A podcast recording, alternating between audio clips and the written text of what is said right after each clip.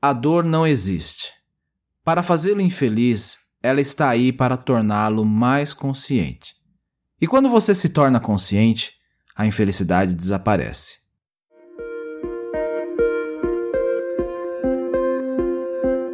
Olá, sejam todos bem-vindos ao Café com Hoje. Puxe a cadeira, sente-se, relaxe, respire e deixe as preocupações lá fora. Vou lhe servir uma xícara de autoconhecimento e reflexão a partir do tarô Zen do Osho, entre outros textos. Sou Alexandre Abreu e sou muito grato pela sua visita e sempre estarei aqui para te receber. Te convido a me acompanhar também lá no Instagram, no Café com Oxo.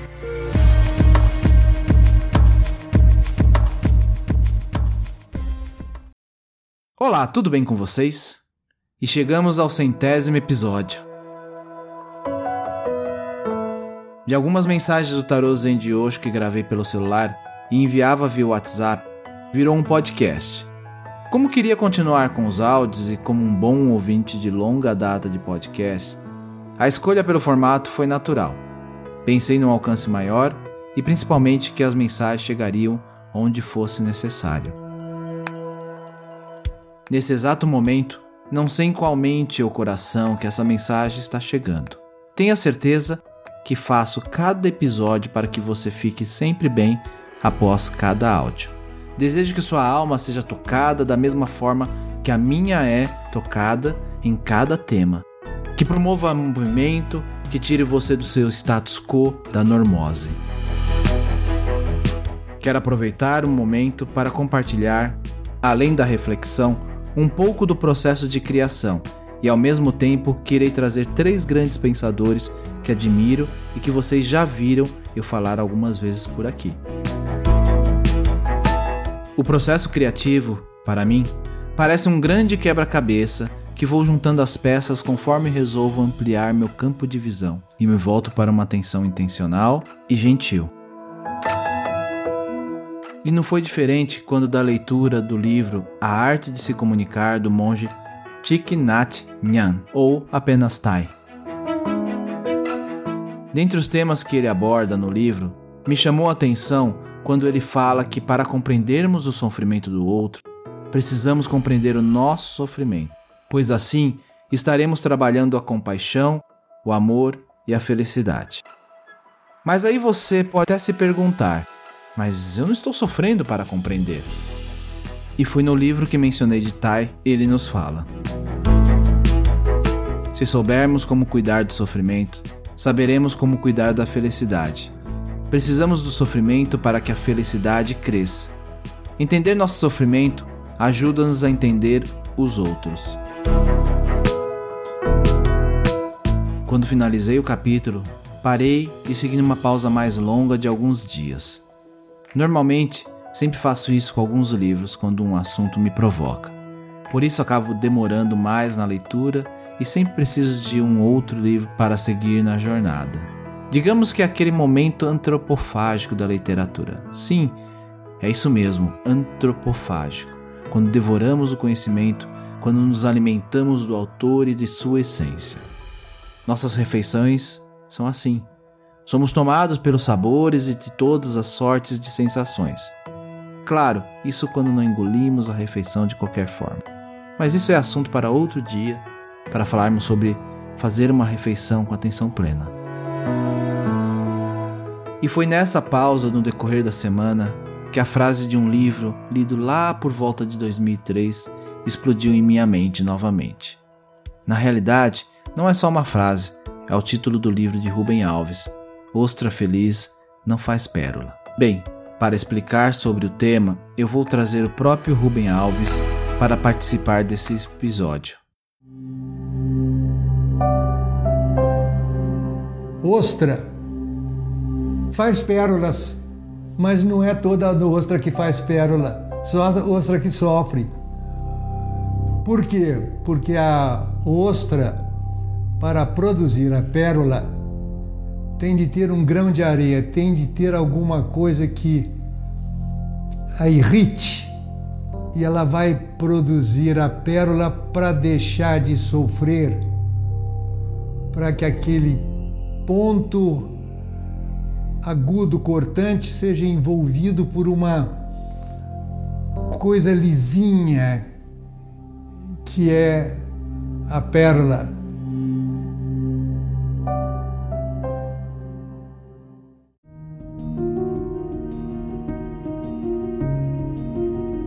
Ostras são moluscos, animais sem esqueleto, macias que representam as delícias dos gastrônomos. Podem ser comidas cruas com pingos de limão, com arroz, paellas, sopas. Sem defesas, são animais mansos. Seriam uma presa fácil dos predadores. Para que isso não acontecesse, a sua sabedoria as ensinou a fazer cascas, conchas duras, dentro das quais vivem. Pois havia no fundo do mar uma colônia de ostras, muitas ostras. Eram ostras felizes. Sabia-se que eram ostras felizes porque de dentro de suas conchas saía uma delicada melodia, música aquática, como se fosse um canto gregoriano, todas cantando a mesma música, com exceção de uma ostra solitária que fazia um solo solitário. Diferente da alegre música aquática, ela cantava um canto muito triste, as ostras felizes se riam dela e diziam: Ela não sai de sua depressão. Não era depressão, era dor. Pois um grão de areia havia entrado dentro de sua carne e doía, doía, doía. E ela não tinha jeito de se livrar dele, do grão de areia, mas era possível livrar-se da dor. O seu corpo sabia que para se livrar da dor que o grão de areia lhe provocava, em virtude de sua aspereza, arestas e pontas, bastava envolvê-lo com uma substância lisa, brilhante e redonda. Assim, enquanto cantava seu canto triste, o seu corpo fazia o trabalho, por causa da dor que o grão de areia lhe causava. Um dia passou por ali um pescador com seu barco, lançou a rede e toda a colônia de ostra, inclusive a sofredora, foi pescada. O pescador se alegrou, levou-as para casa e sua mulher fez uma deliciosa sopa de ostras. Deliciando-se com as ostras, de repente seus dentes bateram num objeto duro que estava dentro de uma ostra. Ele o tomou nos dedos e sorriu de felicidade. Era uma linda pérola. Apenas a ostra sofredora fizera uma pérola. Ele a tomou e deu-a de presente para sua esposa. Isso é verdade para as ostras e é verdade para os seres humanos. No seu ensaio sobre o nascimento da tragédia grega, a partir do espírito da música, Nietzsche observou que os gregos, por oposição dos cristãos, levavam a tragédia a sério. Tragédia era tragédia. Não existia para eles como existia para os cristãos, um céu onde a tragédia seria transformada em comédia. Ele se perguntou então das razões por que os gregos, sendo dominados por esse sentimento trágico da vida, não sucumbiram ao pessimismo. A resposta que encontrou foi o mesmo da ostra que faz uma pérola. Eles não se entregaram ao pessimismo, que foram capazes de transformar a tragédia em beleza. A beleza não elimina a tragédia, mas a torna suportável. A felicidade é um dom que deve ser simplesmente gozado. Ela se basta, mas ela não cria, não produz pérolas, são os que sofrem que produzem a beleza para parar de sofrer. Esses são os artistas. Beethoven, como é possível que um homem completamente surdo, no fim da vida, tenha produzido uma obra que canta a alegria? Van Gogh, Cecília Meirelles, Fernando Pessoa.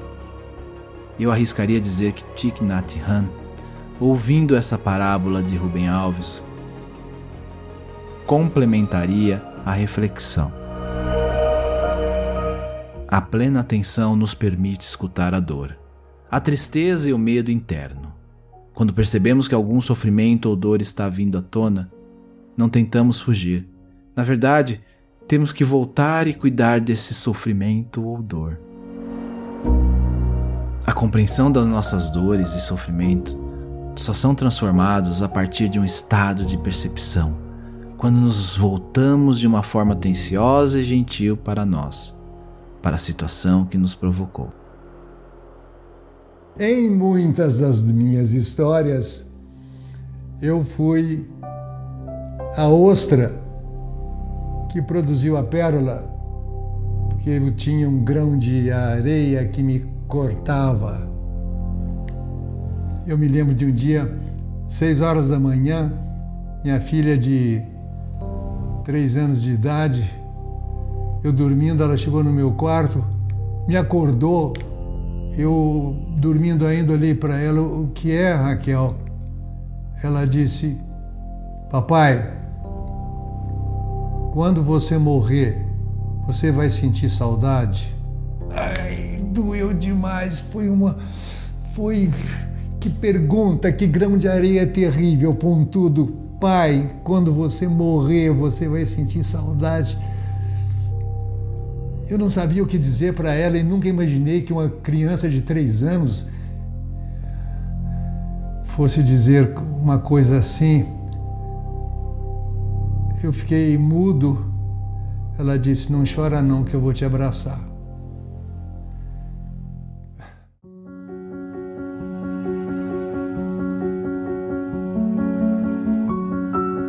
O que Osho diria?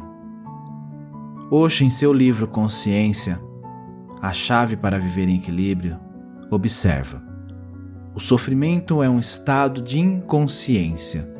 Sofremos porque não estamos conscientes do que fazemos, do que pensamos, do que sentimos. Por isso, estamos nos contradizendo o tempo todo. As atitudes vão numa direção, os pensamentos em outras. Os sentimentos, sabe-se lá para onde vão. Continuamos a nos estilhaçar, a ficar cada vez mais fragmentados. Isto é que é sofrimento. Perdemos a integração, a unidade. Ficamos totalmente sem centro. Somos mera periferia. E é claro que uma vida sem harmonia torna-se miserável, trágica, um fardo que temos que carregar de algum jeito, um martírio.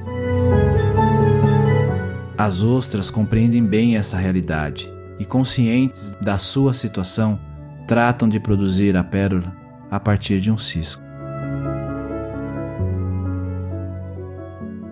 E foi o que fez o menino que descobriu o vento, diante de um cisco que incomodava a ele e aos membros da sua família.